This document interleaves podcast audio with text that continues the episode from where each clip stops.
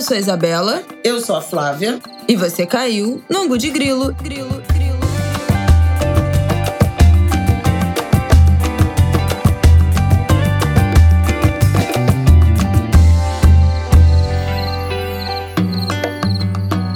Oi, gente! Boa terça-feira para vocês. Tudo bem? Como é que vocês estão? Como é que foram de fim de semana? Como você está, Flávio? Tô bem, tomei uma surra do meu neto domingo. Aí, Martinico com a vovó. Passou a tarde com a Não vovó. Não de dia, gente. É Eu sinistro. acabei domingo morta. Ficou com a vovó para os papais comemorarem três anos juntos. E almoço do casal. E Martinico ficou com vovó e com vovô. E, né, naquela agitação de sempre. Bom, vamos lá. Essa semana nós vamos falar, vamos abrir aqui falando sobre a crise do abastecimento de fórmula infantil nos Estados Unidos. Vamos voltar, né? A gente falou sobre aleitamento, amamentação tem algum- umas duas semanas aqui no Angu. Acho que vale voltar nesse assunto para a gente entender a importância de promover a amamentação, o aleitamento como política de promoção de saúde. Muito importante. Depois a gente vai passar rapidamente comentários sobre o casamento, né, do pré-candidato. Não, agora já é candidato oficial. A presidência Luiz Inácio Lula Silva e o vestido da primeira-dama. Tem algumas coisas interessantes É, para serem fala tratadas. pré-candidato porque ainda não teve a convenção pra ratificar e tal. Mas não teve entendeu? lançamento da chapa, gente. Teve lançamento da chapa, mas é ainda pré-candidatura. Ah, uh, produção. É, mas enfim, é. tudo bem. Mas é porque Já a é. legislação eleitoral tem que ter a convenção, formalização Então tá da chapa. Pré-candidato. Eu, eu já ia falar futuro presidente, tô Ah, sendo não. até. eu já fui até Pronto, comedida lá vem nessa abertura. Cabo eleitoral. E vamos terminar falando sobre o homeschooling. Meu Deus. Meu Deus. Proposta passou né, na Câmara, foi votada, passou, vai para apreciação do Senado, mas já temos muitas coisas a conversar sobre isso, Angulers. Então, vamos que vamos.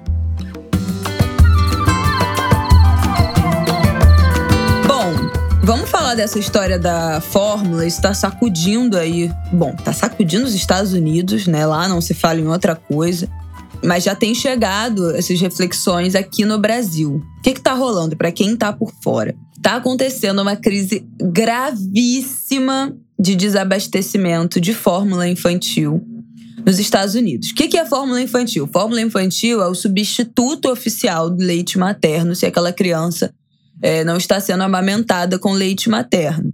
Coisas que não são fórmula infantil. Tem uma diferença entre fórmula infantil e o composto lácteo. O composto lácteo não é uma imitação do leite materno como a fórmula tenta ser. As pessoas que promovem né, a amamentação chamam de junk food, é o fast food de criança. É um alimento que também é ultraprocessado, assim como a fórmula, e contém muitos aditivos alimentares, três tipos de vários tipos de açúcar, que é o que a gente conhece como mucilon, leitinho, agora as fórmulas de segmento, que geralmente são umas que são muito parecidas com as latas de fórmula, mas essas são essas que são ah, dois anos mais, um ano mais, três anos mais. Que não são fórmulas infantis, são imitações de fórmulas infantis e geralmente muito mais baratas. Uma lata de fórmula é algo caríssimo, custa aqui no Brasil, né, entre, sei lá, 60 e 80 reais. Essas fórmulas, essas latas geralmente duram cerca de uma semana para crianças que estão em aleitamento exclusivo, então por mês são quase 300 reais gastos em fórmula infantil. E nos Estados Unidos, se aqui no Brasil já é uma questão, né, e a gente está anos-luz na frente da promoção do aleitamento materno, na promoção da amamentação, na instrução de como amamentar, e a amamentação no Brasil, nos últimos 20 anos, aumentou muito a quantidade de mães que amamentam. A gente tem até uns dados aí, você pode até falar. Mas, e a gente tem aqui no Brasil, que eu citei, né, em alguns passados, a NBCAL, que é a lei que proíbe a propaganda de fórmula infantil e de acessórios para aleitamento. Então não pode fazer propaganda de chupeta, de bicos artificiais. Não pode fazer propaganda de chupeta, não pode fazer propaganda de mamadeira, não pode fazer propaganda de fórmula infantil, mas pode fazer propaganda de fórmula de segmento, que é o que eu acabei de falar. Que como não é fórmula, entra num território nebuloso na questão da publicidade, não entra na lei. Então vocês podem, vocês podem ver por aí propagandas dessas fórmulas de segmento, que são esses compostos lácteos, que têm baixíssimo valor nutricional, é fast food, é, mas que podem, são permitidas propagandas exatamente porque não são fórmulas infantis. Então tem toda um obscurantismo da publicidade e ainda assim o Brasil registra crescentemente, é, não vou nem dizer bons, mas assim, crescentes números de pessoas que amamentam cada vez mais tempo, por mais que a gente não tenha a gente ainda tem muitas falhas, né? Principalmente em relação ao trabalho da amamentação. Você precisa amamentar exclusivo até os seis meses, mas a licença maternidade é de quatro meses, regulamentada. Isso para quem tem licença maternidade de quatro meses. Então, tem algumas coisas que não batem, né? Também na, na promoção do aleitamento materno no Brasil. Você quer falar os dados agora? Quero. Então vai lá. É uma pesquisa que a Fiocruz, no ano passado, divulgou, feita coordenada pela o FRJ. Primeiro dado é que metade das crianças brasileiras são amamentadas por mais de um ano e quatro meses. Martinico já está nessa. Ih, é. Gente, consegui, nem acredito. No país, quase todas as crianças, 96,2%, foram amamentadas alguma vez, em alguma ocasião. E esse estudo nacional de alimentação e nutrição infantil, que foi de, feito em 2019, comendado pelo Ministério da Saúde, mostra que 62,4% dos bebezinhos brasileiros foram amamentados na primeira hora de vida, 45,8% tiveram aleitamento exclusivo nos primeiros seis meses, 52,1% ainda eram amamentados aos 12 meses de idade e 35,5 aos 24 meses de vida. Os dados da OPAS, da Organização Pan-Americana de Saúde, para confirmar o que a Isabela está falando, que é, o Brasil é, é melhor e, e, até em alguma medida referência com campanha de aleitamento materno, no mundo, 44% das crianças são amamentadas exclusivamente nos seis meses de vida. Nas Américas, a taxa é de 38% e 32 continuam sendo amamentadas até os dois anos.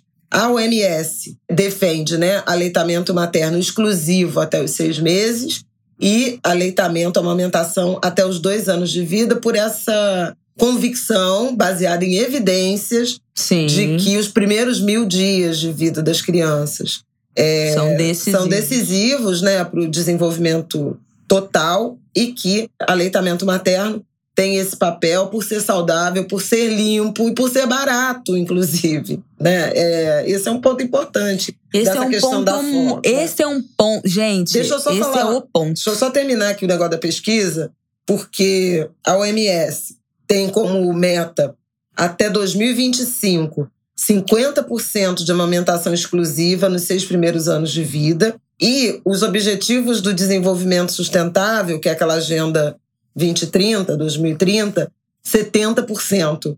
Essa é a, a meta. Nos Estados Unidos, o que se comenta, o que, o que os estudos mostram é que o aleitamento é metade né, do que a gente registra aqui no, no Brasil. O uso de fórmula é política pública de saúde lá. E a gente não tem lá nenhuma política pública de estímulo ao aleitamento materno, nenhuma legislação trabalhista que ainda que alcance somente as empregadas formais, né, como é o caso do Brasil, uma política de benefícios de legislação trabalhista que garanta pelo menos esses seis meses de licença maternidade. Na Europa, os números são muito maiores, inclusive porque tem é, esses direitos sociais. Então, é uma, uma combinação muito nefasta de é, desregulamentação do mercado de trabalho e, por outro lado, de uma política pública de saúde ancorada nessa recomendação de fórmulas. A ponto de, em 2018, o governo Donald Trump participou da Assembleia Mundial de Saúde e foi contra uma, uma resolução da OMS que determinava estímulo, propagação do aleitamento materno e coibir campanhas e propaganda das fórmulas. Eles votaram contra a resolução, até passou, mas os Estados Unidos se posicionaram contra. Agora, os republicanos, aliados do Trump, culpam o Biden pela crise de, de escassez do leite em pó, das fórmulas em pó, porque o Abbott laboratório fechou a fábrica, a principal fábrica. Pois é, eu vou chegar de lá. Uma, de uma história de contaminação, de contaminação de bactéria. Eu vou chegar lá, eu achei um dado aqui de 2018 do CDC, um release sobre uma pesquisa sobre amamentação. Posso até deixar o link, tá em inglês, mas dá pra gente traduzir, né, nas ferramentas, vou deixar até o link aqui. Essa pesquisa diz que quase 60% dos bebês americanos, 57%, ainda são amamentados até os seis meses, mas desses 60% que são amamentados, que ainda tomam leite materno aos seis meses, só 25% exclusivamente. Na verdade, é um bebê e meio. Não é um bebê e meio, não dá nem. Dez que né, mamando... Exatamente. Então,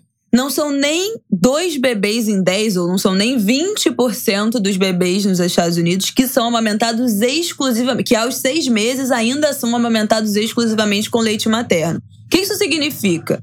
Que os outros 80% tomam fórmula. E aí pode ser o aleitamento misto, né? Que é, que é uma opção, e que é uma opção muito melhor do que o desmame total e ir direto para fórmula.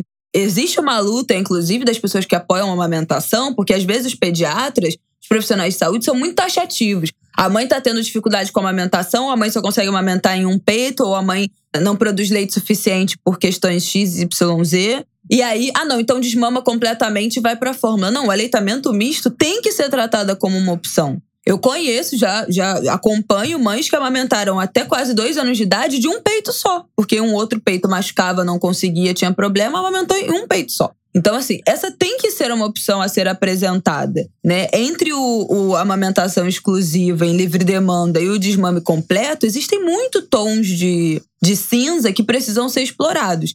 Mas a questão dos Estados Unidos é se 80%, mais de 80%, é. né? Se mais de 80% dos bebês precisam de fórmula e acontece o que está acontecendo lá nesse momento, que eu vou falar para vocês agora, é uma cagada fenomenal. O que, que está acontecendo?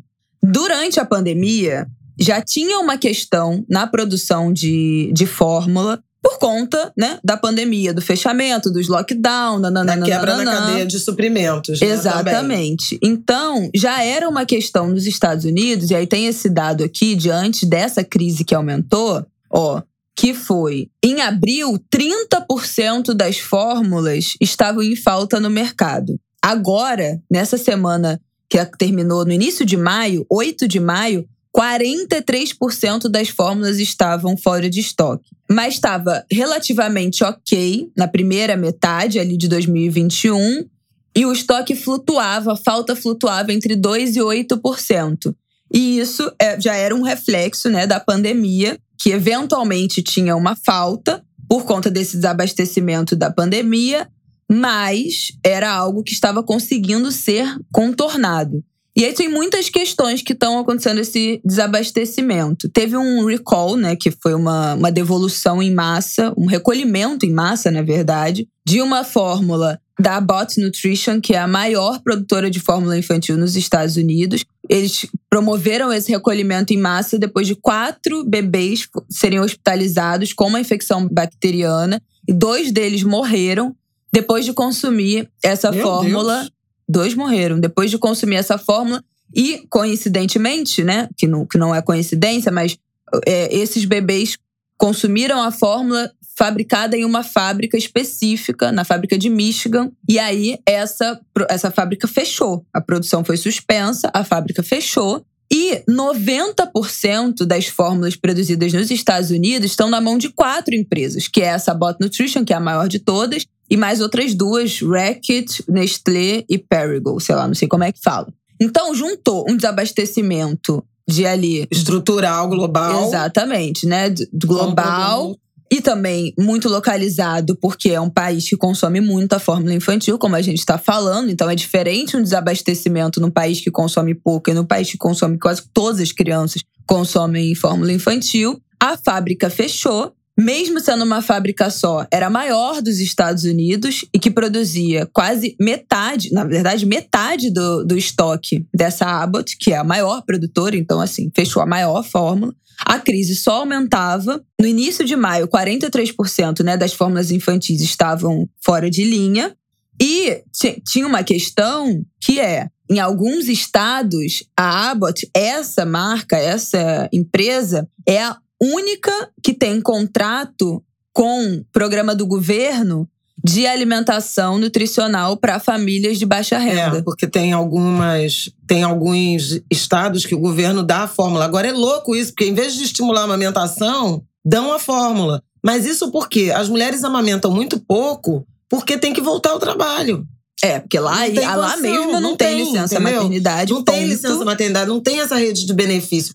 Até o, no, no Em Pauta, é, da, da última sexta-feira, eu quis tratar desse, desse tema. O Pontual comentou da desigualdade também, porque, de modo geral, quem amamenta são as mulheres de mais alta classe, de alta classe média, que têm contratos de trabalho mais bem remunerados, que ou elas conseguem se afastar por um maior uh, período de tempo, ou a própria empresa inclui no pacote de benefícios essa, essa licença, essa, essa dispensa. E tem esse dado Agora, no mulher Brasil? Po mulher pobre, negras e latinas dependem unicamente. E aí, assim, chegou num nível de quase metade das famílias não achavam as fórmulas em vários lugares, né? Várias localidades não achavam as fórmulas nos seus municípios. Começou uma coisa de rede social, de quem tem leite, passar para outra, não sei o quê. E o governo Biden começou a ser muito atacado, como se esse fosse um problema exclusivamente de oferta e demanda. Não é. Embora ele tenha no sábado, eu botei aí no nosso, no nosso grupo. No sábado ele tweetou dizendo que estava trazendo leite da Alemanha. Sim, chegou na manhã do domingo, 31 toneladas, é, um avião da Alemanha com 31 toneladas de leite. Por quê? Só um parêntese. A fábrica no início de maio já dava indícios que ia voltar, né? Porque teve que ter inspeção da FDA, não sei o que, que ia voltar a produzir uma ou duas semanas. Eu acho que não voltou, porque eu não tô vendo notícias de que essa fábrica teria voltado a produzir. Mas, a partir do momento que voltar, o desabastecimento continua, porque vai levar aproximadamente, prevêem que dois meses para essas novas fábricas normalizarem o abastecimento nas lojas. Então, assim, gente, é uma cagada sem precedentes. E isso abre outros caminhos de absurdos. Por quê? Nos Estados Unidos, tem um mercado paralelo. Quem viu, vou até indicar uma série chamada. Ai, não sei, mas eu vou indicar que tem um episódio, uma série da Netflix, que é um episódio sobre leite materno, que fala que mostra que nos Estados Unidos existe um mercado paralelo em grupos de Facebook de venda de leite materno.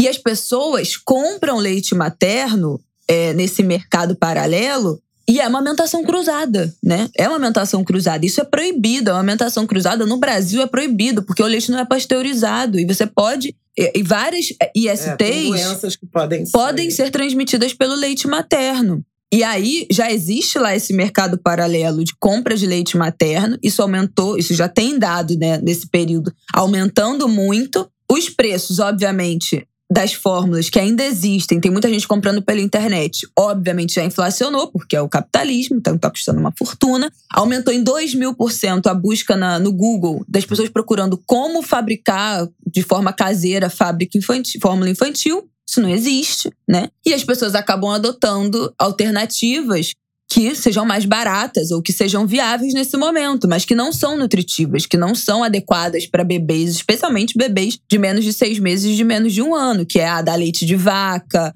da engrossante, né, maisena, mamadeira de maisena. Não sei se lá nos Estados Unidos, tá, gente? São coisas que acontecem muito aqui no Brasil. De dar caldinho de comida, de dar suco, de dar leite de vaca, de dar Chá. mingau de dar esses outros compostos lácteos que não são fórmula infantil, né? Não tem a, a função de substituir o leite materno. Então, assim, abre muitas janelas para práticas de desnutrição de crianças, né? De tanto nutrir sem os nutrientes adequados, quanto deixar essas crianças desnutridas, porque se você substitui um leite materno ou uma fórmula por leite de vaca, isso é desnutrição. Não tem, não tem os nutrientes que, que essas crianças precisam. Né? E se o próprio programa de governo está atrelado a fórmulas de uma só fábrica, a fábrica tem um problema, desmonta o programa de governo, como é que é isso? É inacreditável, né? É inacreditável. Eu tô tentando achar aqui no Brasil se a gente tem dados nessa Enani de como é que é a classificação. Você falou que nos Estados Unidos, né, as mais ricas são as que amamentam por mais tempo. No Brasil, esse indicador é absolutamente contrário. É, dentro dessa pesquisa que você citou os dados, né, é, Estudo Nacional de Alimentação e Nutrição Infantil, a parte do aleitamento materno, os dados entre crianças menores de dois anos mostram que eles fazem uma divisão entre cinco categorias que vai das mais pobres à mais rica. E essa categoria das mais ricas são as que menos amamentam crianças menores de dois anos. Então, as mulheres brasileiras mais pobres são as que mais amamentam seus filhos. E também as pardas e pretas são as que mais amamentam. As brancas amamentam abaixo da média nacional, 58%, é crianças menores, até dois anos de idade, tá? É 58% contra 61% das pardas e 64% das pretas. Podemos deixar essa pesquisa aqui. Também, ó, entre crianças de 1 a 2 anos, as brancas também são as que menos, as mais ricas são as que menos amamentam, as brancas também são as que menos amamentam. No Brasil, a política de promoção da amamentação tem muito a ver com a pobreza, né, gente? Quem é que tem 300 reais para dar todo mês comprando fórmula para o filho, né? E os prejuízos de você usar outros tipos de alimentação nesse período são absurdos para a saúde a curto e a longo prazo. Semana passada, eu nem sei se eu cheguei a trazer isso aqui, mas semana passada viralizou no tweet uma, uma profissional de saúde falando que pegou um caso de um bebê que a, que a família não tinha dinheiro e também não tinha informação, né? Não tinha acesso a nenhum tipo de política pública, não tinha informação. Estavam dando caldo de feijão e caldo de angu para um bebê recém-nascido. O intestino desse bebê apodreceu e essa criança morreu porque não era amamentada, não usava nenhum tipo de, de fórmula, né? Então, assim, muitas coisas associadas, né? A falta de informação, a falta de promoção de saúde. Uma miséria extrema, né? No Brasil, a gente tem políticas de. Não é doação, de, enfim, programas de distribuição de fórmula para crianças que têm algum tipo de restrição, né? Que tem alergia. Tem muitas questões, né? Mães que não podem amamentar por ter algum tipo de, de IST, por ter algum estar em algum tratamento de saúde que impossibilita a amamentação, a gente tem políticas de fórmula, existem contextos em que a fórmula sim é muito necessária, extremamente necessária, mas em boa parte dos casos o que acontece é muita desinformação e um projeto mesmo, assim, de desincentivar, de acabar com, com o aleitamento materno. Amamentar requer muito esforço e muita informação. E é isso, no Brasil, os hospitais particulares são os que menos incentivam a amamentação, que têm os maiores índices de cesárea e uma coisa está extremamente relacionada à outra. Né? Os hospitais públicos ainda têm os bancos de leite público, fazem um trabalho espetacular de promoção do, do aleitamento. Se você que estiver ouvindo estiver com dificuldade para amamentar, procure, vá hoje no banco de leite da sua cidade, porque lá tem profissionais capacitados que podem, que vão te ensinar, que vão avaliar uh, o seu bebê, que vão avaliar você e que vão ajudar na, na, na manutenção da, do aleitamento. Existe ainda um esforço disso ser uma política pública e existe a realidade de que o Brasil é um país milionário, trilhardário de pessoas miseráveis e que amamentar é mais barato. Então, essa é a realidade. Muitas mães, muitas mães pobres, né, amamentam prolongado porque ou dá o leite ou não, não tem nada para a criança comer. Ou então a mãe vai deixar de comer para dar para o filho comer. Né? Então, assim, é muito triste que a nossa política de amamentação também seja baseada numa questão de sobrevivência na miséria. Mas não ter o peito, não ter a amamentação como opção, é uma tragédia. Porque também tem a ver com saneamento básico, né? Eu falei sobre isso aqui. Se você faz a mistura do ou da fórmula ou do, do que for do leite em pó do seu, do seu filho com água que não é tratada, essa criança vai morrer de diarreia. A gente já citou esse dado aqui, né? Quantos mil, acho que são 800 mil crianças que poderiam ser salvas todos os anos, segundo a OMS, se a gente tivesse política de, de amamentação, porque as crianças morrem de, de diarreia, de disenteria, porque acaba ficando exposta à água que não é tratada, né? Nessas misturas de, de, de leite fórmula, enfim, que não tem os anticorpos que, que não recebem os anticorpos do leite materno, né? Que, é, que todo mundo fala que a melhor vacina de todas é a amamentação. E a amamentação pelo tempo que for, gente. Se você só conseguir amamentar, se for misto, se você só conseguir dar 20 ml de leite materno pro seu filho todos os dias, dê os 20 ml. Não abra mão dos 20 ml. E é isso que a gente precisa falar, né? A amamentação não é, de novo, sobre quem é uma mãe melhor ou pior. É uma política de promoção de saúde. Eu não amamento o Martin até um ano e quatro meses, porque eu acho muito legal quando ele quer ficar a noite inteira com a boca no peito e eu não consigo dormir. Eu amamento porque eu sei que essa é a opção mais saudável para a vida dele. Não é uma escolha que passa por mim, é uma escolha que passa pela saúde do meu filho. E é sobre isso que a gente deveria estar tá debatendo. E agora o que a gente está vendo nos Estados Unidos é esse desabastecimento total, porque mais de 80% dos bebês é, dependem da fórmula, né, para se alimentar. É um país que não tem nenhuma prática adequada de universal de promoção do aleitamento, né? Não tem nenhuma uma lei que regulamente a propaganda, né, como a gente tem aqui no Brasil, que isso com certeza dá uma freada sim na indústria da fórmula, da mamadeira, da chupeta que causam, né, podem causar o desmame precoce. E a gente precisa falar sobre isso, né? Porque o Brasil não está imune de uma situação dessa acontecer, de ter um desabastecimento de fórmula e as crianças brasileiras serem prejudicadas porque não, não vão ter com que se alimentar. Dos preços subirem, da amamentação cruzada, do, do mercado paralelo de, de compra de leite materno. Né? A gente não está imune a isso. O Brasil é o país que acho que tem a maior quantidade, ou enfim, que é referência também no, em banco de leite. Toda cidade, é, estado brasileiro, cidade eu não diria, né? Porque são muitos municípios, mas todos os estados brasileiros têm seu banco de leite de referência, tem o seu instituto de de promoção, né? Aqui no Rio de Janeiro, Fernandes Figueira, que é um, um, uma referência nacional de promoção do aleitamento, como banco de leite. Eu já doei leite. Minha mãe também doava leite. Eram outros tempos, né? Que era, era outro tipo. Era antes da amamentação é. cruzada ser proibida ou ser um problema, né? Antigamente se doava direto para uma família. Mas eu já doei para o banco de leite, é muito importante. É, se você estiver ouvindo e puder doar leite, incentivar uma mulher a doar leite, é muito importante. E a gente tem que ficar de olho a curto, médio e longo prazo na forma como a gente protege e incentiva a amamentação, porque a gente não está imune a passar pelo que os Estados Unidos está passando agora. Ok? Então, ok. Vamos para o nosso próximo assunto? Pelo amor de Deus? Vamos. É, fechando esse assunto, era só mesmo é, lembrar que é muito mais, porque o, o noticiário está muito centrado em oferta e demanda. Né? Tá faltando leite para as crianças nos Estados Unidos, como se fosse uma questão de cadeia de, de produção.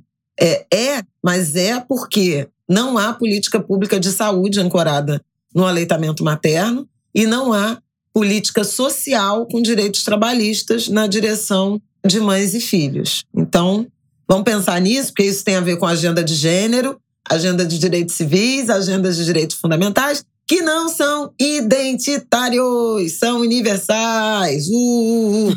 Exatamente. Se as fórmulas todas voltarem para o estoque, o problema não será resolvido, né? O problema não é o desabastecimento. O problema é 80, mais de 80% das crianças dependerem de fórmula para sobreviver. Então, o buraco é bem mais embaixo. Vamos lá. agora nós vamos falar do casamento. Não, os, vamos, agora a gente vai ter que falar dos dois fatos políticos, né? Dos é, olha, gente, acabou, não vai ter mais passada. casamento, porque no meio desse ângulo de grilo, Dória desistiu de ser candidato à presidência da República. É isso. Agora, segunda-feira, meio-dia, ele, come, ele convocou uma, uma coletiva, um, pro, um pronunciamento.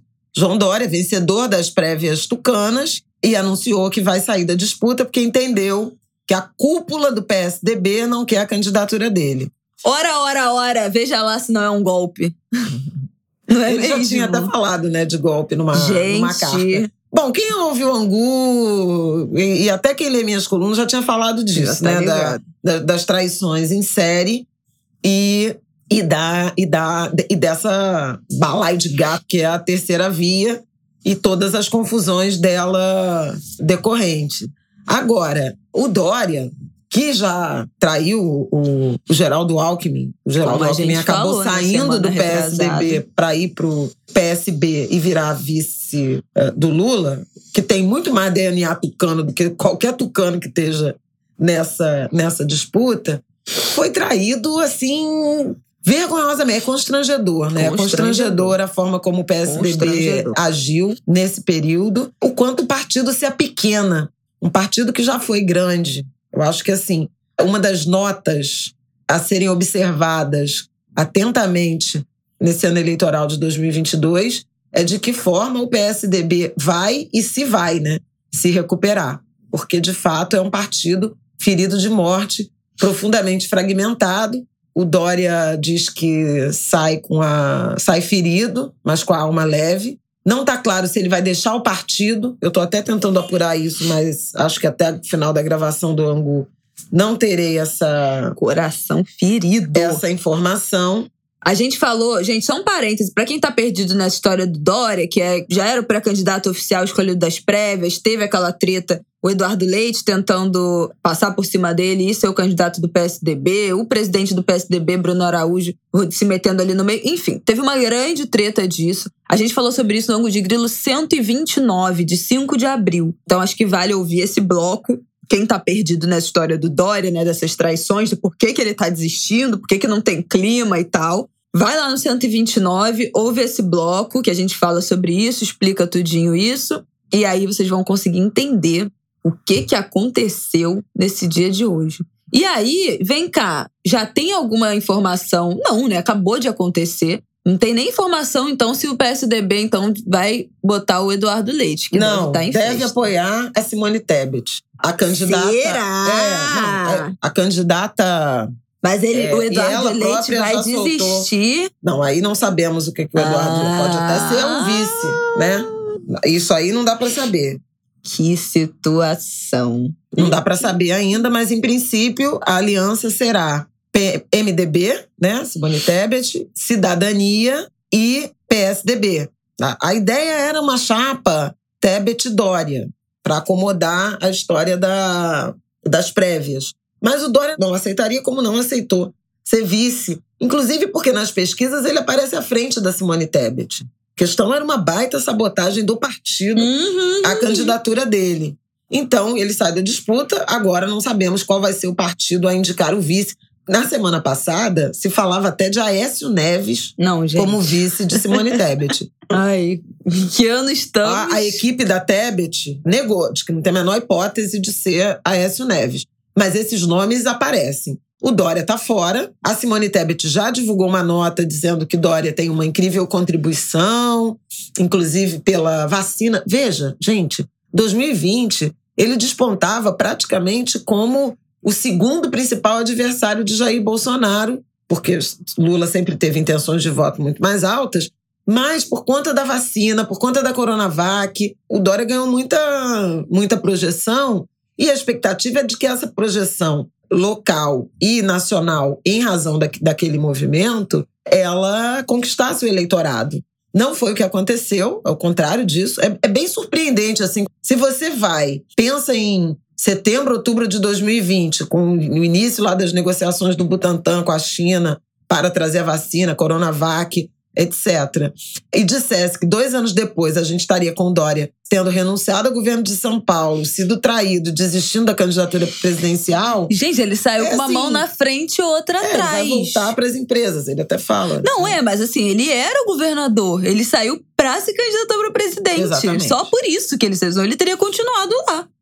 É isso. É. Como é que é? Como é que é aquele meme? É, Ai, meu Deus, não sei o que, Dória perdeu tudo. Como é que, como é, que é o meme, gente? Peraí, eu vou achar. Perdeu então é uma, uma situação muito, sei lá, surpreendente. né? O drama de João Dória perdeu tudo morando de aluguel. O meme. Voltou, vai voltar para as empresas. Perdeu tudo. Todos os cargos públicos, todos os sonhos, as pretensões, as expectativas. Então a gente fica agora com o Bivar, do União Brasil, que virou candidato, que escanteou o Sérgio Moro, né? Saiu do Podemos, não sei o quê, para ser o candidato. Não sabemos nem se ele vai ser candidato a deputado. Aí a gente tem o Ciro Gomes, que é a, a candidatura Sim. mais consistente desde. Não. Não, porque assim. Vocês estão, vocês no sentido de persistente, de. ah, é porque o Alckmin desistiu, o Serra também desistiu de ser presidente, sobrou o Ciro Gomes com seus 6%. É, o Ciro é o, é o único ah, que, assim, vai. desde 2018, mesmo tendo perdido a eleição para Bolsonaro e Haddad, ele insiste na candidatura e tem levado o PDT praticamente na unha, né? Porque tem um monte de gente querendo desembarcar. Aqui na disputa do Rio, por exemplo, semana passada, o Rodrigo Neves, que é o candidato do PDT, na entrevista ao Globo, disse que o candidato dele é o Ciro, mas ele não vai embarcar nos ataques que o Ciro faz ao Lula. Ninguém quer atacar claro. o Lula, nem o Cláudio Castro quer atacar Porque o Lula. O Ciro disse a mesma coisa está delirante. Bom, teve a, a, o debate, né? O, o Gregório do Vivier ator, humorista, apresentador, tem um programa dele, Greg News, fez um Greg News sobre o, o Ciro. O Ciro revidor respondeu e chamou o Gregório para um debate. Ah, você não aguentaria debater comigo? O Gregório falou: vamos embora. Teve debate na semana passada. Gente, desculpa, eu não assisti, porque assim, de surrealismo, eu vou assistir minhas séries no, no, na Amazon Prime Video, que eu voltei a ver The Wild, e é, sobre, é isso, né? Que eu quero ver de coisas surreais. Mas eu vi alguns trechos no Twitter e o Ciro entrou no modo de, de rivalizar com o Lula, que alimenta, na minha opinião, alimenta o bolsonarismo. Inclusive, o próprio Twitter oficial do Bolsonaro postou uma montagem do que seria o Bolsonaro vendo. Uma montagem, tá? Não é, não é real, mas uma montagem do Bolsonaro vendo o, esse debate do Gregório e do Ciro. E, assim, trechos delirantes, diálogos delirantes. Então, assim, eu acho e tenho acompanhado vários jornalistas, analistas que estão se declarando que votaram no Ciro em 2018 e que agora enxergam que o Ciro está saindo dessa corrida eleitoral menor. Que ele escolheu uma linha para seguir que é de ataque ao Lula, falando coisas absurdas, que é pequena a ele, entendeu? Dá para rivalizar e não chegar nesse ponto. Acho que a gente já até tratou disso aqui. Uhum. Lá atrás, acho que ainda no ano passado, enfim, na virada, no começo do ano. Quando ele fez ataques à Dilma, né, que a Dilma respondeu. A gente já falou disso aqui. Tudo tem limite, né? E assim, não vou nem entrar no mérito de estamos lutando contra um grande inimigo comum de todos, que é esse governo que está aí. Que o maior de tudo seria derrotar o Bolsonaro. Vou nem entrar nesse mérito. Porque também nada impediria do Ciro fazer uma excelente campanha, ultrapassar o Lula nas pesquisas e ser ele que a gente ia decidir, todo mundo ia resolver votar para tirar o Bolsonaro, né? A corrida eleitoral tá aí, faça o seu trabalho. Mas ele escolheu um caminho que tá gerando muita antipatia na própria esquerda e talvez é uma tentativa aí de de, de angariar alguém que iria para a terceira via, né? Já que essa terceira via tá morta, atingir os antipetistas trazer o voto dos antipetistas. Eu não sei o que ele tá pensando, mas assim. É um pouco essa estratégia. Não vai leitura, porque ganhar a eleição. Houve e vai se crítica queimar. em relação a esse nas redes sociais né, no fim de semana sobre esse debate com o Gregório, que é meio ridículo, né? Debate com. O Gregório não é candidato. É ridículo. O, o é Ciro ridículo. chamar o Gregório para um debate, é né? Ridículo. É, assim, é tudo acho ridículo. que, acho que o Gregório fez bem de ter aceito, porque assim, vai dizer que não, aí vai. Vão claro. dizer que ele fugiu da raia Exatamente. e tal. Não. Mas é meio ridículo. De, de toda forma. E o Gregório, é, assim. O Ciro, você sendo uma pessoa pública, um apresentador, você disse o Gregório é jornalista, mas você não se refuta a, a, a entrevistar, a debater com um pré-candidato à presidência. É, mas não se foi o Ciro fala. Foi um debate. É, foi um debate. Mas se o Ciro falar, ah, eu quero ir no de grilo, falar não sei o quê, vai vir. Né? A gente não vai falar não. Mas assim, o que importa ele vir no Pra É, ele, o que é importa diferente, vir no é, de é diferente. É claro que o Gregório tem, um- uma, tem muita audiência. É. né? E ele agregou, e de fato, assim, teve muito comentário. As análises de, de bolha, né, de repercussão, mostraram muita antipatia do espectro de apoiadores do Lula, majoritariamente, acho que dois terços do- dos comentários foram negativos. Aí teve 10% ou 12%, ou algo assim, de apoio ao Ciro, e um outro percentual também, acho que 16%, algo 16 a 20%, de bolsonarista atacando o Lula a partir da coisa do Ciro. Aí tem uma leitura de que o Ciro perdeu com isso por conta dessa massa que apoia o Lula ter se manifestado nas redes sociais, mas quem apoia o Ciro diz que o objetivo foi cumprido de furar a bolha e alcançar o bolsonarismo. Mas, enfim, eu não sei se o bolsonarismo que se manifesta na rede social é um bolsonarismo que estaria disposto a votar no Ciro. Eu acho que é só. Eles são bolsonaristas mesmo, né? Não sei exatamente se. Ah, se o se candidato mudariam de dele está voto. disputando, Pois é. Então, fica aí essa questão, mas é preciso reconhecer que Ciro Gomes nunca desistiu da candidatura, nunca, nunca refugou, Uhum. né? Isso é, é, eu, é eu acho, é, eu acho que é diferente de outras candidaturas da suposta terceira via que foram virando pó ao longo do, da corrida, né? Em maio, junho, julho de 2020, o Mandetta era um dos principais Nossa. presidenciáveis, Gente, entendeu? quem Sérgio lembra? Moro era, né? Era a esperança dos dois dígitos de quem queria terceira via. Então você vê essas coisas se eh, virando pó, né? Rodrigo Pacheco, presidente do Senado, era um potencial presidenciável. né? Lembra de Henrique É. Mandetta? Relembre como Pois ele é, está. Luiz Henrique Mandetta. Veja mais. Era, é, é, tinha essa perspectiva. Então também é, é, é importante a gente reconhecer quem efetivamente tem vigor e está conseguindo levar adiante a candidatura. João Dória talvez seja um exemplo ainda mais né, impressionante. Porque agora ele está praticamente fora da política. Ele não tem cargo, não é mais candidato, não é presidenciável. não- Gente, perdeu Né? tudo. E aí a gente tem essa figura da Simone Tebet, Tebet eh, despontando como a candidata mulher mais competitiva, que a gente tem a Vera Lúcia do PSTU, mas é um partido que não tem representação na Câmara, não vai participar dos debates, enfim, é, é complicado, né? Então, assim, presença, presença feminina na campanha presidencial de 2022, até aqui a gente tem aparentemente a, a Simone Tebet, que vai encabeçar uma chapa com legendas importantes: MDB, Cidadania, PSDB, enfim, a conferir. É claro que tem vices que ainda não estão escolhidas e que podem, pode aparecer alguma figura, alguma candidatura com uma vice. Ah, mulher, a- a- o próprio Ciro, ninguém sabe quem vai ser é, o vice do Ciro. Agora, eu acho, em que pese o fato de que Simone Tebet é uma candidata do campo liberal, né, conservador, no sentido da economia, de, de algumas visões, eu acho que é interessante a presença de uma mulher para puxar o debate de gênero, para provocar os, os candidatos, inclusive em coisas que ela tomou posições mais conservadoras e não progressistas em relação ao direito das mulheres. Então, eu acho- importante ter uma mulher, ter uma presença feminina. Levantei essa pauta, a gente teve um debate grande no, no Em Pauta na semana passada. Tem uma, uma visão de que candidaturas, que mulheres são mais confiáveis, são boas gestoras, tem essa aura. Eu procurei na TV qualificar esse debate falando a mulheres e mulheres, Ah, né? pois é. Porque assim, é importante ter mulher na política? É importante ter mulher na política, sem Depende. dúvida alguma. Não, e mesmo mulher que seja desse campo aí. Tem mulher, Não entendeu? Porque tem uma questão de desigualdade de gênero. Agora. Entre ter uma também- Damares e não ter uma Damares, é melhor não ter É, uma mas não Damares. tem uma Damares, mas tem uma Malafaia, é a mesma coisa. Tem o, o Marcos, Marcos Não, mas eu não acho que tem que ter mulher Entendeu? em qualquer. Não, não acho que ser mulher é, é qualidade, essencialmente. Ter diversidade na política é bom. É bom, ponto. Agora, nem todas as mulheres, assim como nem todos os homens, estão exatamente ali para defender agendas que eu considero, né, o que alguns eleitores ou parte do eleitorado quer Que- defender. Que a termos de Declaração agendas Universal de Direitos Humanos é, considera. agendas, como- né, de, de a- agendas progressistas.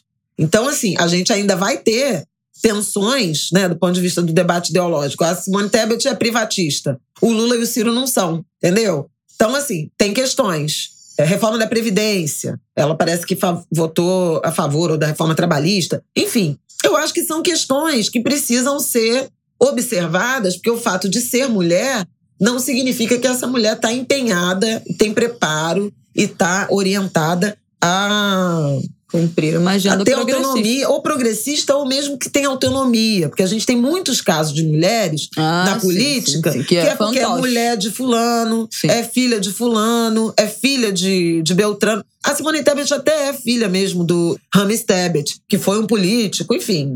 Mas ela tem uma carreira autônoma. Eu não vejo o fato dela pertencer a uma família de... A Marília Reis também é de uma família de político, entendeu? E é progressista. A Luciana Genro também é. A- Acontece, né? Acontece muito. Tem Luciana Genro, tem Simone Tebet, tem Marília Reis, tem Rosinha Garotinho, tem Clarissa Garotinho, tem... ah, Socorro. enfim, vamos lá. Vamos, vamos... Help me. Tem, tem, tem, sim. Tem os Bolsonaro todos, né? Com, com filho, pai, filho, todo mundo. A família Arraes Campos de Pernambuco Gente, o. Família Magalhães, Covas. Bahia. Covas. Que já, agora já é o Covas, filho, adolescente, Covas, já está sendo já é- preparado. Exatamente. A família Gomes, do Ciro. Então, assim, e, e tem quadros de É qualidade e sem qualidade. Né? Nesse, nesse rol aí, o Cabral aqui. É, enfim, o, o Eduardo... Somente os ilustres citados. Como é, gente? Cunha? Cunha. Cunha, a Sim. filha dele tá sendo. A gente largou o carrinho de rolimã, tá ladeira abaixo Não, nas Eu tô situações. falando que assim, ah, é só porque é mulher? Você pode ser mulher e ser, ser filha de político, ter, tá numa família de político e ter uma história de autonomia, de defesa coerente Digna, das né? próprias ideias. Não tô nem falando só de progressista e conservador. E pode ser mulher na, na figura de prepostos, que estão ali só porque o marido não pode, né? É o Arruda, tá inelegível. A mulher dele, a Flávia Arruda, virou deputada, virou ministra e agora é candidata lá em Brasília. Essas coisas têm que ser. Então, assim, o fato de ah, ser mulher é selo de qualidade na política? Não. Mas Deus ter me mulher na política é importante? É. É pela, pelo princípio da diversidade. E acho que a Simone Tebet vai ter um papel. Ela debate muito bem, ela fala muito bem, e ela vai ter um Gente, papel. Tô muito ansiosa pra esses debates. Pois é, eu acho que ela vai ter um papel interessante, inclusive para ser confrontada de uma forma delicada. Não, correta, adequada, que não seja ade- misógina, exatamente. né? A gente e sabe. aí a gente tem que, tem que reparar nisso tudo, também. que tudo descamba pra misoginia. A gente sai do campo político, né? E descamba pra misoginia com muita facilidade quando a gente tá falando de candidatas mulheres. Já falamos aqui semana passada isso em relação a Dilma. Pois é. E aí, nesse sentido, para terminar, é que eu queria fazer o, o ganchinho com o casamento, porque acho que a gente falou isso até na semana passada já. Esse casamento issa a Janja num papel de protagonismo político de primeira-dama. Uhum. Novos papéis. A gente falou disso, né? Da Michelle, da mulher do, do Macron, Brigitte Macron, da própria Jill Biden, que foi à Ucrânia. Uhum. Acho que a gente comentou isso. E o perfil do Lula no Twitter. No dia seguinte ao casamento já estava marido da Janja. Porque isso. Porque, por quê? Se você fizer uma pesquisa, você vai ver a quantidade de notas e matérias falando da interferência da noiva de Lula. Tipo assim, quem é essa mulher que está Quem é essa que é, chegou se metendo, agora? entendeu? E aí ela muda de Patamar. de patamar, de status. E pode trazer, agregar no debate político uma visão progressista de gênero. Né? Ela é socióloga, ela é militante há muito tempo de partido, então tá é, com tem atributos para se inserir nesse debate político da campanha eleitoral. Lu Alckmin do lado dela, mas a Lu Alckmin sempre foi discreta, não sabemos se vai ser é, do mesmo jeito. E, o, por outro lado, a Michele Bolsonaro, que também nessa, nesse escopo aí religioso, conservador, etc. Então, essas são as novidades da política. Essa semana é para acompanhar Tá o que, que vai acontecer né, em termos dessa terceira via. Estaremos lá na nossa comunidade Angu de Grilo no Twitter, Isso. compartilhando matérias e repercutindo aí ao longo da semana o que que vai acontecer no PSDB. Bom, vamos pro Agora nosso vamos. Pelo Amor de Vamos. Deus. Gente, você quer introduzir esse assunto do homeschooling? Foi votado, foi aprovado na Câmara dos Deputados o projeto de permitir, né, introduzir É, a primeiro prática. descriminaliza, que, porque Sim. hoje você tem a criminalização por abandono intelectual, né?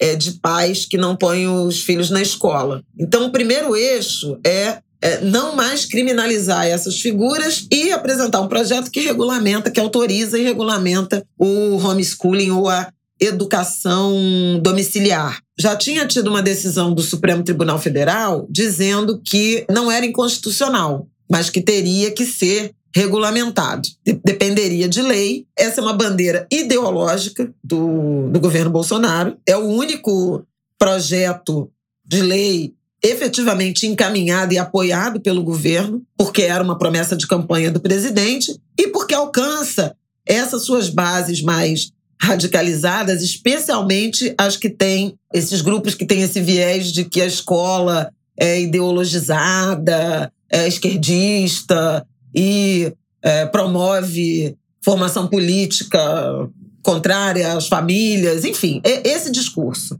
E aí, o que que foi espantoso? o Arthur Lira conseguiu votar o regime de urgência. E o projeto foi aprovado, eu acho que por 244 votos a 160, algo assim. Mas foi assim, uma votação muito robusta, o que mostra ainda essa aliança centrão-governo funcionando, né, ativa. O projeto vai a Senado e a expectativa é de que no Senado, aí para quem é crítico, né, ao projeto, que ele seja ou rejeitado ou engavetado ad infinito, né? meu Deus. Eu até falei com o senador Fabiano Contarato e, e a expectativa é essa, de tentar brecar no Senado. O Senado tem sido uma casa mais, mais progressista, menos reacionária, não sei como é que a gente pode chamar. Então, uh, sai da Câmara, vai para o Senado. Se passar no Senado, é sancionado.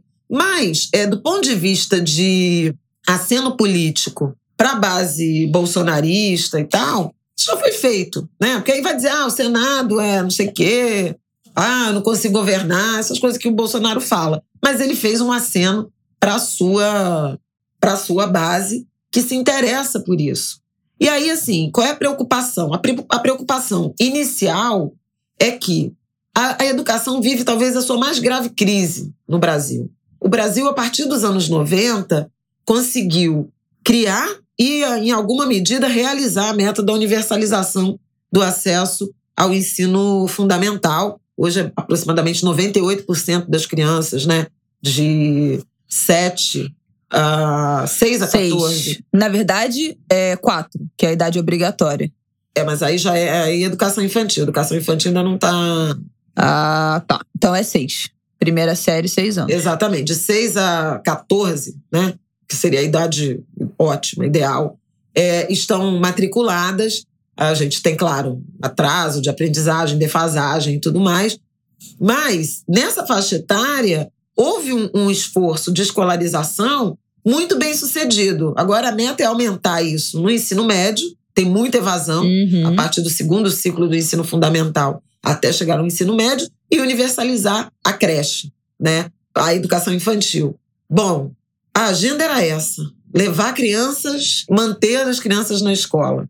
A gente teve a pandemia que aumentou. E aí, olha, estudos do IBGE com a PNAD Covid, relatórios do UNICEF e, o pró e própria pesquisa que na semana passada o MEC divulgou, confirmando quatro fatores muito críticos desse período de, de pandemia. O primeiro, a defasagem de aprendizagem por falta da, do ensino presencial e pela deficiência do ensino remoto, principalmente aluno de escola pública, que é praticamente 80% dos alunos brasileiros estão em escola pública, o, o ensino privado é menor. O segundo ponto, a evasão escolar, que também é uma realidade. Crianças que uh, saíram da escola. O terceiro ponto, a questão da saúde, da segurança alimentar, porque houve perdas nutricionais por conta da falta da merenda, né? O quarto ponto é a questão dos impactos na saúde física e na saúde mental, seja por violência psicológica, seja por abuso sexual, seja por agressão física, né? É, seja por esse efeito mesmo do isolamento, do distanciamento, da falta de socialização. Então a gente tinha uma gama de necessidades urgentes para serem sanadas de modo a recuperar o tempo perdido na educação, no sistema educacional do Brasil durante e pós-pandemia. E a prioridade que o governo elege foi o homeschooling, foi a educação domiciliar. Então, o primeiro ponto que se chamou atenção, e aí tem artigo do Todos pela Educação, já tinha se pronunciado voltou a se pronunciar, o próprio Unicef voltou a se pronunciar, vários especialistas em educação chamando atenção para essa escolha ideológica e não, né, político-ideológica eleitoral e não de interesse da educação, dos grandes problemas da educação. E, primeiro ponto, então, essa prioridade invertida, né, não, é, não era uma prioridade e, e é a do governo. E a outra são as várias questões que envolvem essa educação domiciliar. Aí não sei se a Isabela quer falar de quais são as, as previsões da, da lei, que aí a gente faz Ah, uma tá, coisa peraí. crítica. Eles determinam no projeto. Que é essa matéria aqui, né? Que você tinha mandado. É, da Câmara? Todos pela educação. Não. Ah, É tá. o da, da Câmara que aí mostra, que é pai, pai e mãe ou responsável tem que ter curso superior ou nível de formação tecnológica profissionalizante. Tem um. Vamos lá. Pelo menos um dos pais ou responsáveis deverá ter essa escolaridade em nível superior ou educação profissional técnica em curso reconhecido. Essa comprovação deve ser apresentada na matrícula né, do, do aluno. Também terão que apresentar certidões criminais de Justiça Federal, Estadual ou Distrital. Esse aluno deve estar regularmente matriculado em instituição de ensino e essa instituição deve acompanhar o aprendizado. E aí, das obrigações das escolas, é manutenção né, desse estudante, repassando informação anualmente. A escola repassa anualmente ao órgão competente do sistema de ensino as informações sobre o desenvolvimento desse aluno. A escola acompanha, deverá acompanhar o desenvolvimento desse estudante por meio de um docente, né, um tutor, com encontros semestrais de pais com os pais ou responsáveis ou com esse preceptor, que aí tem uma questão do preceptor, que é o que os analistas, as pessoas que estão acompanhando né, esse debate dentro dessa, dessa base que tenta implementar esse homeschooling, entende que esse preceptor, na maioria dos casos, será um pastor, né? Então, será de competência de um pastor das igrejas, desses núcleos. É, esse do, é o temor, do, né? Essa do, é a grande desconfiança. Exatamente. Que aí não seriam os pais ou responsáveis legais né, da criança a serem os, os educadores, mas sim representantes da igreja, que aí vira uma educação ideológica, né, que é a principal preocupação de motivação ideológica. Tem uma questão que a escola acompanhar o desenvolvimento com encontros semestrais, que é uma temeridade, né? Como assim? Você, você estuda seis meses e só depois de seis meses você vê, ah, se tá indo, se não tá indo. Se não estiver dando certo, como é que você faz depois que passou seis meses?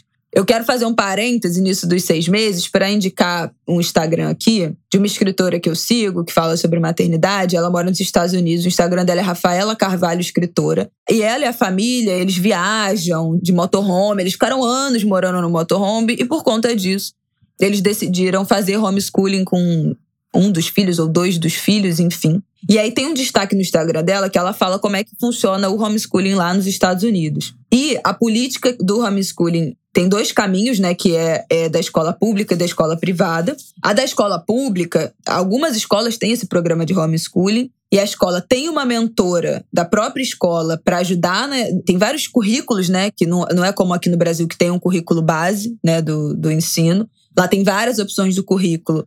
E, a, e essa mentora ajuda a família a escolher um currículo e se reúne com os pais uma vez por mês para tirar dúvida, avaliar o trabalho que está feito em casa a criança faz avaliações anuais no governo, além né, desse acompanhamento mensal. E nesse caminho da escola pública, a família recebe 1.200 dólares por ano por criança para ajudar na compra de material escolar e para pagar passeios e atividades. O salário mínimo dos Estados Unidos é 1.200 dólares, então seria um salário mínimo por ano para compra de material e para esses passeios, porque dentro do projeto do homeschooling, também tem aqui no Brasil, né? Prevê que a socialização e o aprendizado extracurricular seja feito com passeio, com atividade, com ida a museu, com ida a parque público. Então tem todo um cronograma que é acompanhado mensalmente pelas escolas públicas que não resolve, mas que propõe uma socialização da criança. Então, se tem questões que são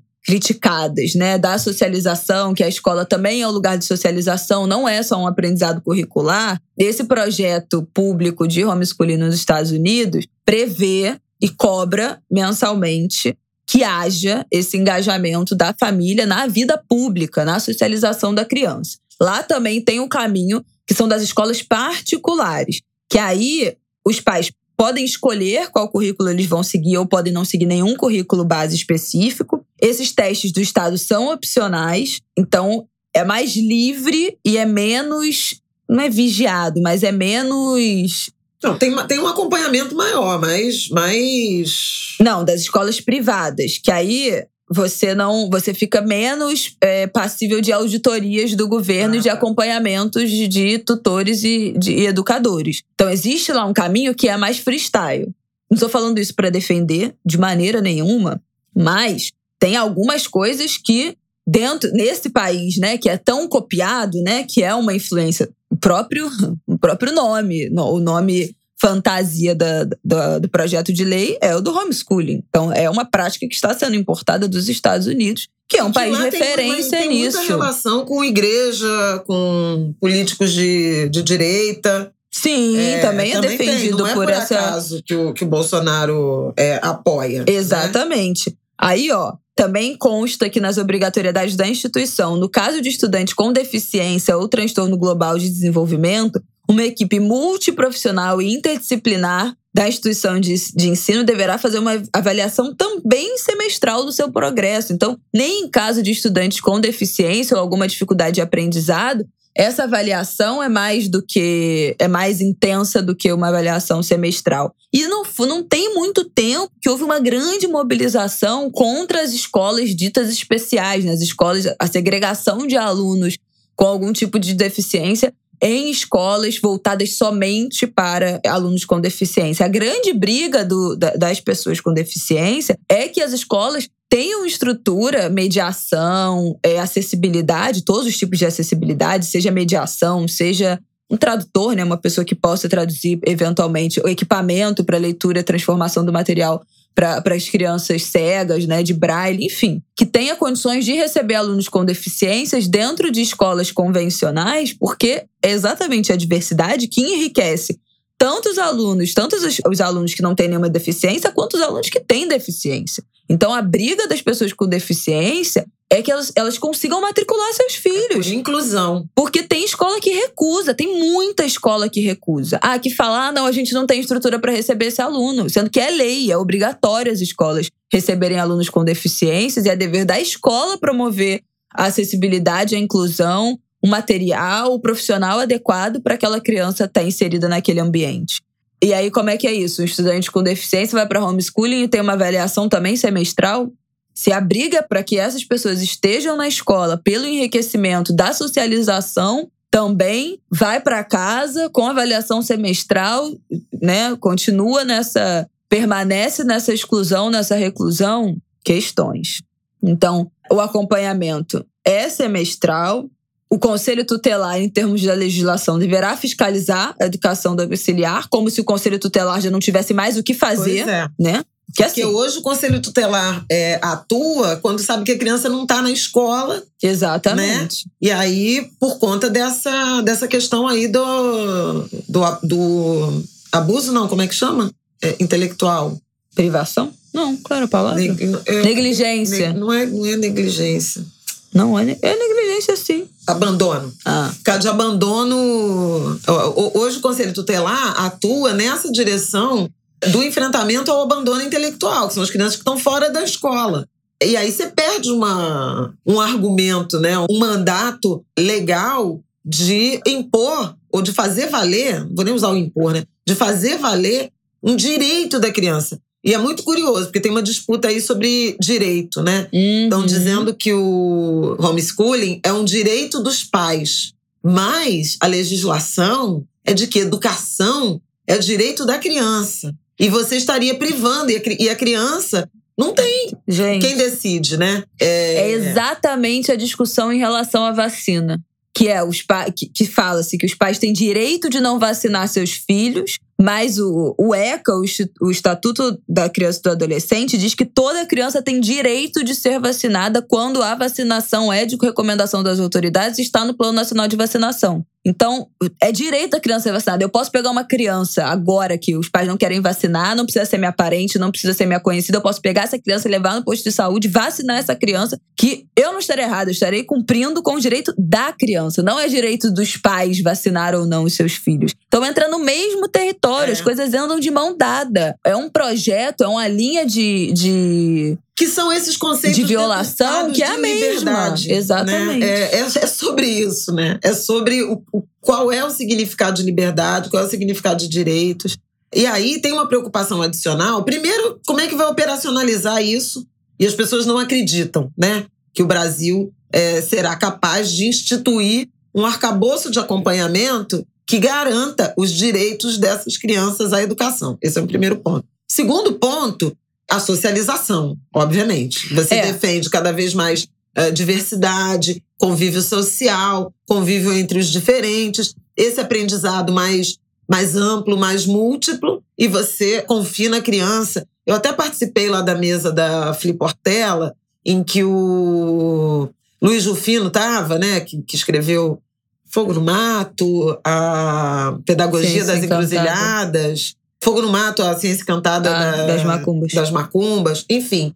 E, e, ele é pedagogo, né? Então, é sobre a educação desse prisma. E ele dizia que hoje a educação não está mais encerrada nos muros das escolas. Né? Você aprende na rua, você aprende na praça, você aprende. Você aprende, uhum. né? Agora imagina num ambiente em que a compreensão dos especialistas é de que nem a escola comporta todas as dimensões da educação, você imaginar que é a casa, são as quatro paredes do domicílio que vão uh, garantir isso, isso é, é, de um anacronismo. É, não, não, existe. Não existe. Enfim. Não existe. É, e a última preocupação, só para fechar, é a questão da violência. A gente sabe que uh, a casa é um ambiente de muita violência, de abuso sexual, de violência psicológica, de agressão. A maioria dos abusos acontecem em casa, com a, né, com de pessoas conhecidas. conhecidas. De pessoas conhecidas. E, inclusive, as pesquisas realizadas durante a pandemia mostrou, mostraram uma queda no número de denúncias de, de violência contra crianças e adolescentes, justamente porque não estavam indo à escola. Porque na escola, às vezes, uma, uma criança comenta com um amigo, com uma amiga, no caso das adolescentes,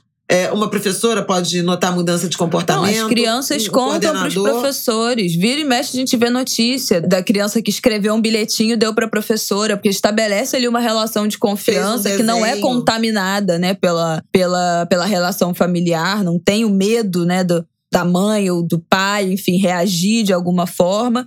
E a gente falou, citou o conselho tutelar, os educadores, os professores que se deparam com uma criança, assim como os profissionais de saúde, que existe algum indício, algum traço, alguma possibilidade, alguma denúncia da criança de que ela está sofrendo algum tipo de abuso, seja né, psicológico, seja sexual, seja de agressão física, ela é obrigada a notificar o conselho tutelar. Então a escola é obrigada a notificar o conselho tutelar. Os hospitais, se você recebe uma criança que ai, quebrou um braço e você, no exame dessa criança, vê que ela tem algum traço, algum sinal, alguma cicatriz que indica que ela está sofrendo algum tipo de abuso físico ou sexual, o profissional de saúde é obrigado a notificar o conselho tutelar. Gente, e se perder isso, acabou, né? Porque assim, a família não é capaz. Se a família é, é, é, se é dentro da família em que estão os principais se é dentro da família em que estão os principais abusadores das crianças, que a gente sabe que geralmente é pai, padrasto, vizinho, tio, né? Tio aí pode ser marido da tia, é, enfim, padrinho. tios,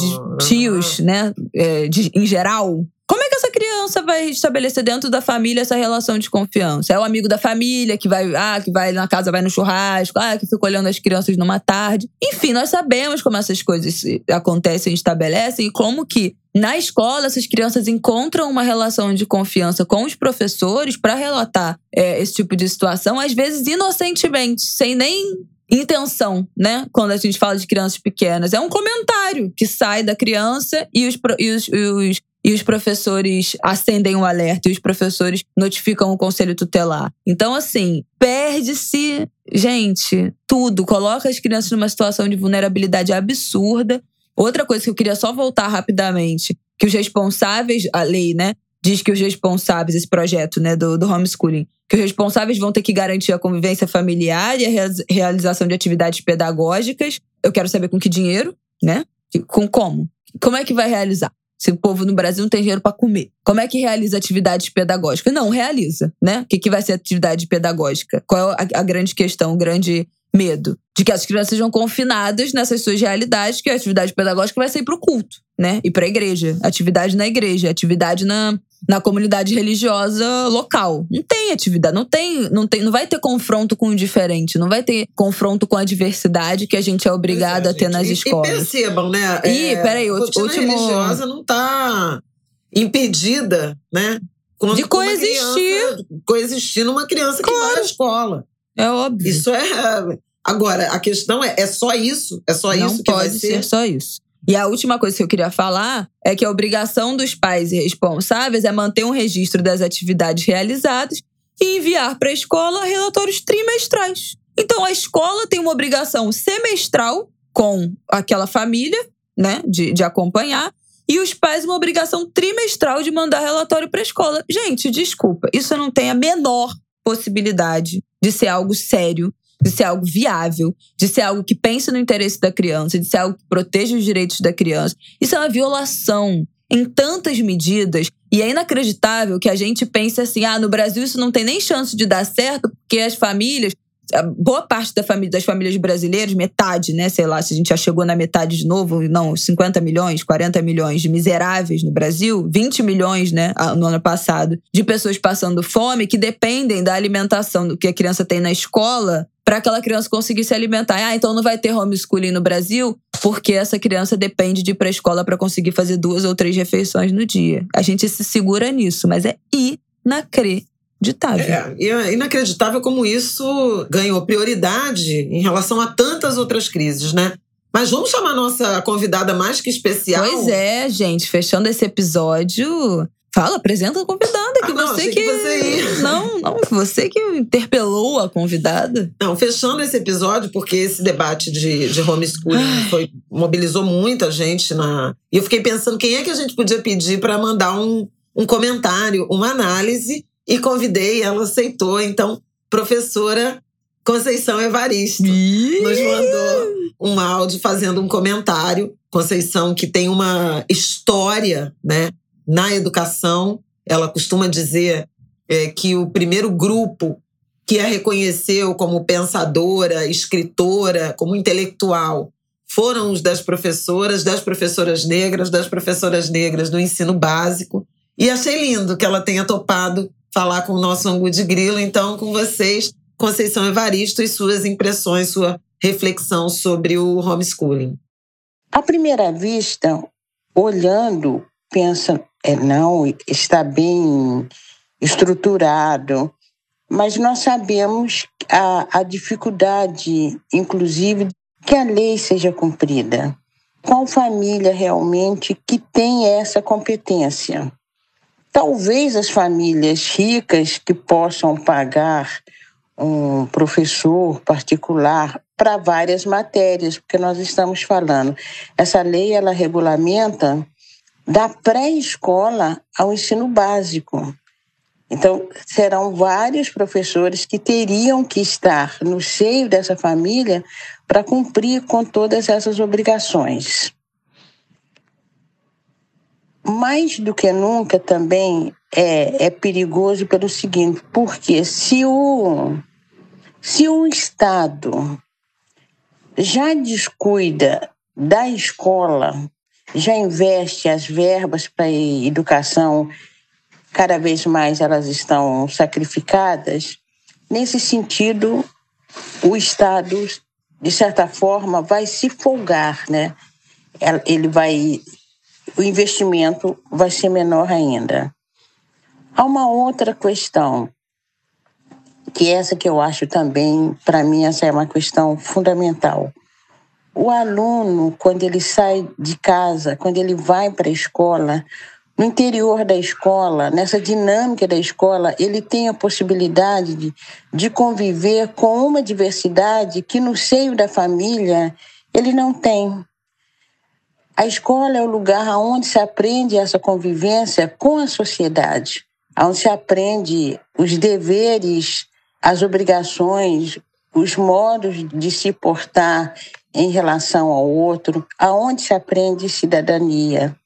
Prender uma criança até a juventude dentro de casa, entre aspas, ou impedir que essa criança tenha, inclusive, convívio e, de certa forma, também responsabilidade com o outro, para mim fica uma educação manca. Eu não acredito que a família dê conta de todas essas atribuições. Bom, e nada isso, mais né? a ser dito, nada né? Muito dito. obrigada. Boa semana para vocês. Tchau. Mentira. Mas nada mais a ser dito, gente. Não dá. Sabe assim? Não dá, não dá, não dá. A gente demorou tanto, né, para chegar até aqui. E é por isso que eu, eu não sei se foi no ângulo de Júlio passado que eu falei, ou se foi em algum outro podcast que eu gravei na última semana, de que a gente tinha essa falsa sensação de segurança que todos os direitos que a gente tinha conquistado estavam garantidos, né? E agora a gente é semanalmente confrontado nesse país com a perda de direitos, né? Com a perda de direitos. E é mais uma: o direito à educação, ao acesso à escola. Mais um que está na corda bamba e a gente dependendo de um engavetamento, de uma, é, de uma votação do Senado, para tentar ali segurar na unha, na última instância quase, o direito das crianças de irem para a escola. Inacreditável que esse país virou, tá? Vamos lá. Acabou. Vamos para nossos comentários Dicas. e indicações. Bom, eu tenho aqui nossos comentários do Angu dessa semana vão ser indicações dos Angulers, que os Angulers fizeram lá. esse programa foi basicamente dedicado a crianças, né? A questão ah, infantil. Ah, é tudo para bem. Bloquinho de polícia. De polícia. Cruz. Bloquinho de política. E basicamente. Gente, as crianças são tudo em nossa vida, na nossa sociedade. Bom, Vamos ter comentários e indicações no mesmo bloco, porque os Angulhas indicaram vários conteúdos no, a partir do episódio da semana passada. Leila Barreto botou lá no nossa comunidade do Twitter, é, indicando o livro da Preta Rara. A gente esqueceu é verdade, de comentar ele no nosso tema do trabalho doméstico Preta, da semana passada. Erro absurdo nosso. Preta Rara lançou o livro Eu Empregada Doméstica. A senzala moderna é o quartinho da empregada. A Preta Rara é uma multiartista, né? E foi empregada doméstica durante muitos anos e escreveu esse livro com os relatos dela em primeira pessoa, muito importante. A Juliana Mendes também indicou. Ela faz parte, ela é estudante de jornalismo, faz parte de um grupo de pesquisa da Federal do Pará, da UFPA. E ela botou o link aqui que esse trabalho, esse grupo de pesquisa já publicou dois livros gratuitos sobre o tema trabalho doméstico. O segundo dos livros é um aglomerado né, de pesquisas de várias pessoas e capítulos que são feitos por trabalhadoras domésticas. Esses links vão estar todos aqui, tá, gente? O nome dos livros, o link que a Juliana deixou para o grupo de, de pesquisa lá da UFPA, que ela faz parte, que tem todos os, os livros certinhos. E temos a Isabela Assis, que também fez uma indicação muito interessante, gente, de um podcast que eu não conhecia, Vou deixar aqui para vocês agora, tô procurando aqui para ver o nome certinho. O podcast Kipos. Kipos Podcast vai estar tá aqui. É um podcast sobre culturas andinas. Ele é feito pela Carla, que é uma jornalista boliviana potiguar. Pelo que eu entendi, ela criou o podcast Kipos para falar sobre a cultura andina. E tem um episódio, o último, não sei se ainda será o último quando esse episódio for ao ar, mas que ela entrevista uma mulher andina que trabalhou em confecções em São Paulo. Então a gente citou que em São Paulo era muito comum o trabalho análogo à escravidão em confecções de roupas de pessoas da América do Sul, né? Em geral, venezuelanos, bolivianos que acabavam nessa situação. E nesse podcast Kipos tem uma entrevista com uma mulher andina que trabalhou numa confecção em São Paulo também agrega demais ao nosso tema da semana passada. Ótimas indicações, contribuições dos Angulers. Vou deixar de novo aqui o link da nossa comunidade no Twitter, porque essas indicações vão rolando ao longo da semana. E por favor, façam isso sempre, gente, que enriquece demais né, o, nosso, o nosso repertório da nossa comunidade, com outros assuntos, com outras vertentes, com outros temas e conteúdos que tenham a ver com o que a gente tratou aqui. É isso. Eu não tenho mais nada pra indicar, não. Eu tenho. Ah, tu tem, querida? Eu tenho. Oh, o livro mais? do Dr. Drauzio Varela. Ai, Dr. Drauzio. Dr. Drauzio Perfeito. acabou de lançar um livro, um livro autobiográfico, né? Ele vai fazer 80 anos no, no ano que vem, 2023. Gente. Tá com 79. E escreveu esse livro de memórias. Uh, na verdade, é assim: é a história dele na medicina, é a história da medicina nos últimos 50 anos e um pouco da história do Brasil e da saúde brasileira nos últimos 50 anos. Com, com histórias dele. Ele é muito discreto, né, na vida pessoal. Tinha coisa, eu li rapidamente, porque eu fiz uma entrevista com ele também, quero. Ah, vamos é, deixar o link. Indicar o link, porque foi a live de lançamento. Ele que me escolheu entrevistar, sabia?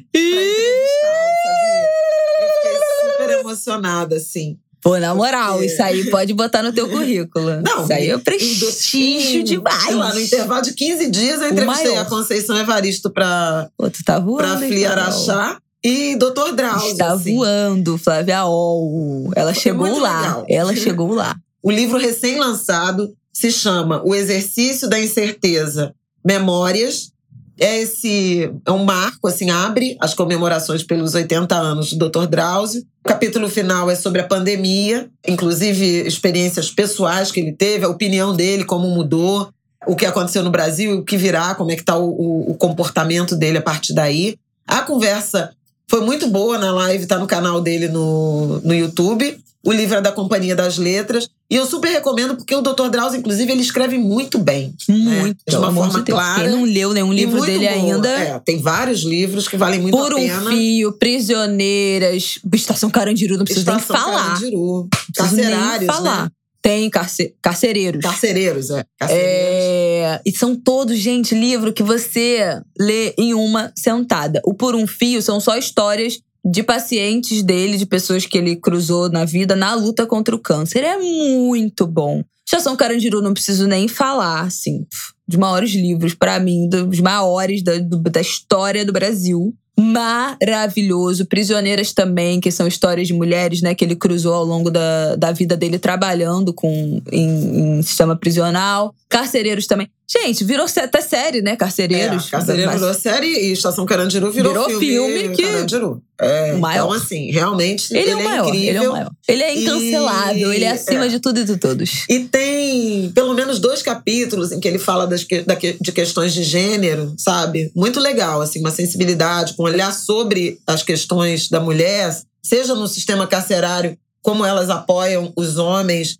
e como não são apoiados, como não tem visitas, Uhum. né? Ele fala dessa das atribuições de cuidado das mulheres e como assim muitas mulheres têm mais informações sobre a saúde dos maridos, dos pacientes que ele teve do que, do que os próprios homens, Muito comum.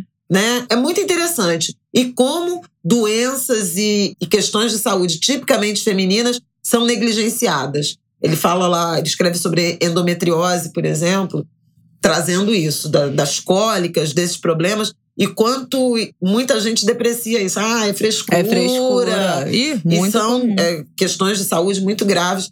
É muito legal, muito legal mesmo. É ele que está numa geração em que viu muita gente ter pólio. Olha, vendo, né? É, Exatamente, porque ninguém era vacinado na, relação de- na, na geração dele. E viu a revolução das vacinas, né, a partir dos anos 70. Viu o SUS nascer e diz que foi a maior revolução ah, da saúde Ai, gente, eu quero ler. SUS.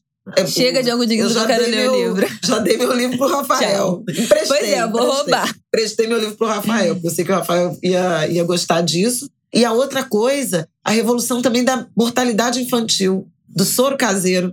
Ele via crianças morrendo em enfermaria, né, de, de doenças, de, de desnutrição, de diarreia, é, e o papel que o soro, caseiro assumiu. Então, assim, realmente é um livro muito importante. uma matéria outro dia, foi Profissão Repórter ou foi alguma coisa do Fantástico, que teve uma matéria que falava, eu vi isso, foi um documentário que eu assisti, que falava da mortalidade do, das crianças lá nos Era anos... absurdo, gente. Chegava à metade. É, Nos que anos era- 40, 30, Era, 40. é, era isso, que falava assim: a cada mil crianças. Ah, eu não vou lembrar o ano, gente, mas a cada mil crianças, 630 morriam antes dos É. 5 ou 2 anos de idade. Por isso que é tão comum a gente ainda. ainda os mais velhos, né, ainda falam isso, ah, que não sei o que, que não vingou, que era criança que não vingou. Né? Todo mundo tem uma avó, uma, uma, uma bisavó da família que tinha 15, que teve 15, 20 irmãos, mas 5, 3, 4 não vingaram, né? Não passaram da, da primeira é, infância. Minha mãe mesmo tinha. Né? Exatamente. Os uns- gêmeos uns- da minha avó. Até acho que os gêmeos e mais Não, um, né? teve outros que morreram, mas aí já mais velhos. Não, É, não jovens. de mortalidade infantil. Uma loucura. Enfim. Mas de doenças que também, uma tuberculose. Sim, né? tudo evitável, É, é, tratável. Doenças é, evitáveis e, enfim. É, é muito legal o livro, vale muito a pena. Ai, já quero muito Tem um ler. Eu que ele fala amo da- de uma doença que ele teve aos sete anos de idade, da forma que o médico tratou, botou ele em jejum três dias. Meu não podia Deus. beber nem água, porque tinha uma percepção de que o rim não podia funcionar. E ele já estava tomando penicilina. É muito impressionante, porque você olha a história da medicina e vê que a história da medicina ela é uma história de negacionismo. A medicina baseada em evidências, segundo o Dr. Drauzio aqui no Brasil, só foi incorporada como conceito em 1991. Meu Deus. Então, assim, isso explica tanta coisa. O livro é muito interessante. Porque a E segue, né, gente? A gente acabou, a gente abriu esse programa falando de quê? De amamentação. E tem pediatra que fala: ah, não, fórmula é a mesma coisa que leite materno. Informações tiradas do meu. É isso. E, e ele fala isso. As mais de 300 faculdades de medicina ainda não estão ensinando para os alunos a relevância da medicina é baseada em evidências. Então, livro ótimo do Dr. Draulio. Perfeito. Mais duas dicas Draulio. que eu queria dar. Duas? Não, já tá Não, é longo rápido. As duas são Pelo as mesmas. de Deus. De Pantanal, gente, que eu continuo vendo muita novela, né? Eu preciso almoçar. É, eu tenho uma eu gravação meu- daqui a 15 eu minutos. e meu marido agora que admite que, que antes era a Flávia vê e eu dou uma olhada. Agora não, agora a gente vê junto. Os dois noveleiros. Os dois noveleiros. Mas assim, é, uma cena que já deve, já deve ter chegado em vocês, Angulhas, mas eu acho que vale a pena procurar. A Isabela vai botar o, o link. Que é o, o duelo de violas entre o Almir Sater e Eu o já filho. tinha falado disso aqui. Já tinha? Já.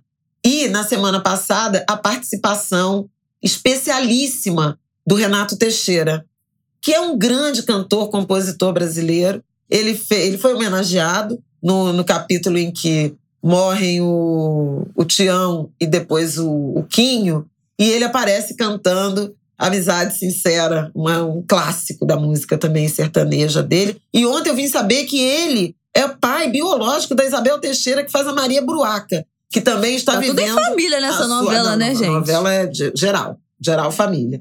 Mas assim, Todo mundo só fala da Maria Bruaca. Eu não Mu- assisto, não. não, mas no é Twitter só se fala ela é dela. revelação, melhor personagem, melhor atriz, incrível. E eu não sabia que ela era filha do Renato Teixeira. Inclusive, o, o ator que faz o Quinho na primeira fase da novela também é filho dele. É uma, uma grande família. Mas assim, é, é uma cena linda. Ele com a viola, bebendo o morto, que era o grande amigo dele é, de vida, e cantando isso. É, eu acho que é uma das grandes cenas da, da televisão brasileira. Bom, esse ano certamente, mas em todos os tempos. Beleza, então, Angulers, Acabou. boa semana pra vocês. Os links tá, vai estar tudo aqui na descrição desse episódio. Então, qualquer dúvida, quer procurar, está tudo aqui. Até semana que vem. Boa semana pra vocês, se cuidem, bom final de semana. Seguimos lá na nossa comunidade no Twitter, trocando informações, aguardamos as colaborações de vocês. E é isso. Até terça-feira que vem. Até terça. Boa semana.